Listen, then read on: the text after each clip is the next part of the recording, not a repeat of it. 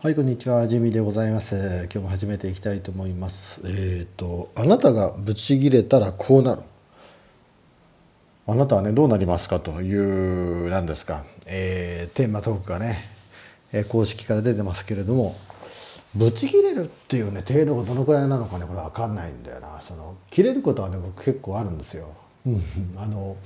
切れるんですよね。まあ、切れるって言ってもな、あの、怒るの、うん、仕事ですね。あのまあ小さな会社というかね、まあまあ、2300人いますけどね。そこでね子会社を作るって話になって子会社作ったんですけどね。あので僕自分で出向してってでそこの責任者をこうやってたわけですけどその時にねそのまあその本体の親会社の方のですねもともとの出向元の本体の方のえーまあ、幹部、まあ、部長さん連中が連中って言ったら怒られるな、まあ、部長さんたちが、まあ、あの一部ね管理部門の人なんかが、えー部長が役員を兼ねてる形だったので、えーとまあ、社内の子会社の方の社内のこう、まあ、話進めていくために、まあ、いろいろ書類を作ってね。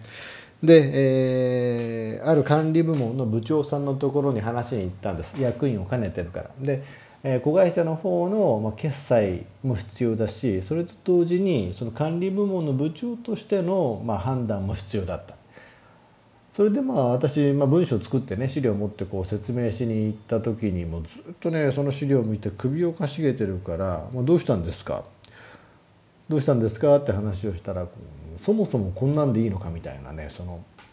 僕が用意してるあの書類ってのは、まあ、何かって言ったら、えー親会社の方針に従って子会社が動きましょうと。なので子会社としてはこういうことを親会社にお願いしないといけませんっていう内容なわけですよ。あそもそも親会社の方針があった上での子会社の、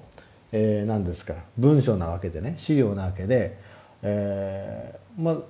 もう言ったらその部長以上の親会社の部長以上の人がもう必要だって言ってることなわけですよ。なのにその部長さんのとこに話しに行ったらもうそのちょぶ台をひっくり返すようなことを言うので、まあ、その時にね、まあ、ブチ切れたかどうかはわからないけどまああのたまにあるんですね、まあ、僕はその本体で言ったらその課長級だからまああのまあね1個も2 2個もね上の階級の、まあ、階級のっていうのは、役職の人ですけどねまあまああのぐだぐだ言うんでね、まあ、ちょっと切れまして「もう分かります」と「ダメならダメでいいですよ」と。でその代わり、えー子会社のね役員会に持って帰んないといけない話ですから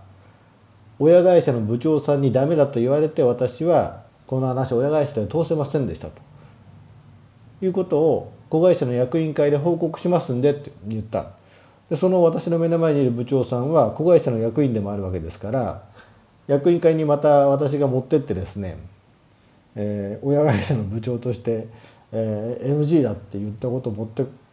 来られたら子会社の役員会上もうわけわからなくなるわけですよ。そもそも方針としては親会社も子会社も決まってるのに、えーなんかねえー何ですか？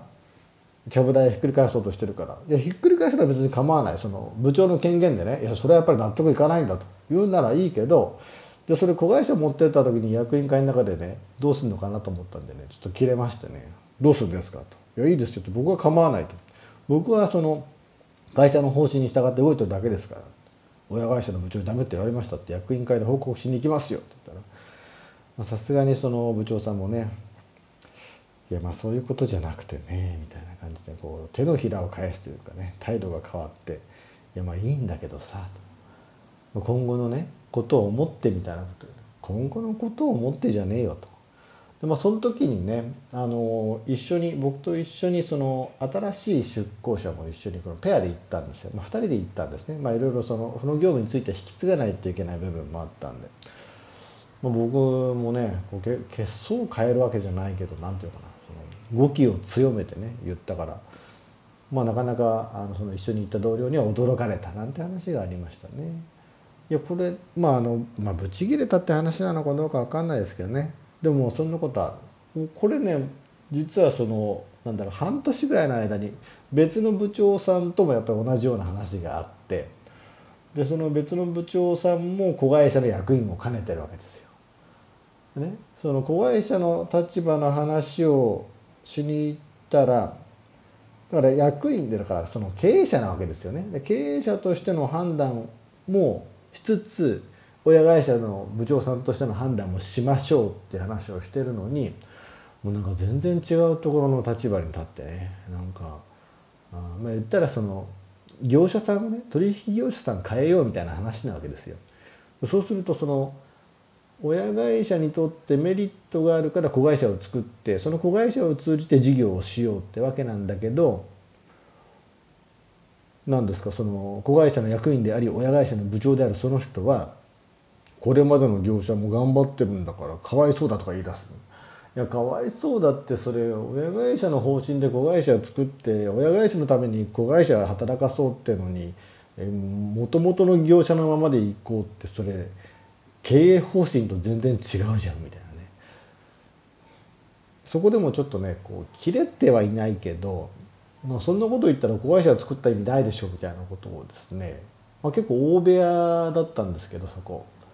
あの、まあ、なかなかいい声でですねえー、部長に食ってかかりまして、えー、10分ぐらいかなあの平行線をたどるやり取り平行線をたどるやり取りがね続いたと。でそこのね、えーとまあ、そこはね総務部長さんなんですけどそこはね、えー、総務課長とはとても仲良くってであの、そのね激しいやり取りが終わって、まあ、いつだったか経ってね時間が経ってから「いやあの時のやり取りはヒヤヒヤしたよ」みたいなことをまあ言われたっていうのはねありましたね。いやなんか話によるとねその時にもう部長さんはねもうあいつはもうダメだとジミはもうダメだというのをねもう断言してたらしいんですよ。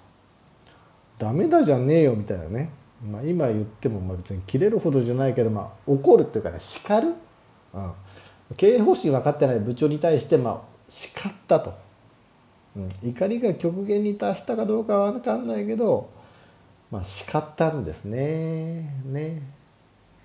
でまあだから正論まっすぐぶつけていく。切れる時はねだからやっぱその理屈が立って許せない時だからその正論ぶつけていくんで向こうがねやっぱ引き下がるかまあまあみたいな感じで落ち着くしかないんだよな。そういう時はねあるな。まあまあねそれでもまあ部長さんだからね。まあいろいろ気持ちはあるんだろうけどね。まあまあ経営方針にはねしっかり従ってもらわないと困るよなと。分かってる？っていうね。分かってるかな？みたいな感じであのこうお叱りお叱りは叱ってあげるみたいなね。愛情ですね。ブチ切れてるんじゃなくてね、うん、そういう感じかな。そうだよな。ぶち切れるって切れるってやっぱりそうやな。なんかその自分の判断軸にそのあまりにもその一致しないというか許せないみたいなところでしょ。そうだよな。だから例えば電車の中でね焼き鳥食べてる人がいて何？その使い終わった串ポンって捨ててもぶち切れたりはしないもんな。そんなああ何やってるのあの人ぐらいだもんな。切れるってやっぱりよっぽどなんか自分にもやっぱり影響があるというかね許せないっていう思いがないとな。ないしな。まあ夫婦間とかね家族間で切れるっていうほどのこともないしな。っていうのはあったな。うん。だぶち切れなまあぶち切れてんだろうな。叱ってるというかね、うん、ぶち切れる時にはその正論でいける時とかね。正論すぎるからね。あのそのどうなんだみたいなところもね。こう仲間には言われたりしますけどね。そんなこと言ったってね。そんなそこまで部長さんの話じゃないけどねさっきのね。あまりにもねじ曲げられたらね俺何やってんだよみたいな感じになりますからね。まあまあそのね。分かってほしいな。おじさんまあ俺もおじさんだけど、うん。まあ、そんなあなたがぶち切れたらこうなると。こうどうなったのかよく分かんないなこの話だとね。まあいいや。よいいのかな？よくないか。まあまあでもあのできるだけね怒らずに。そうそうだから怒るとねやっぱり思うんですよね。ああ世界ってやっぱり平和にならないよなってね。あの そういう小さな小さなね怒りみたいなエネルギーってのはやっぱり消えないのかなというのはね。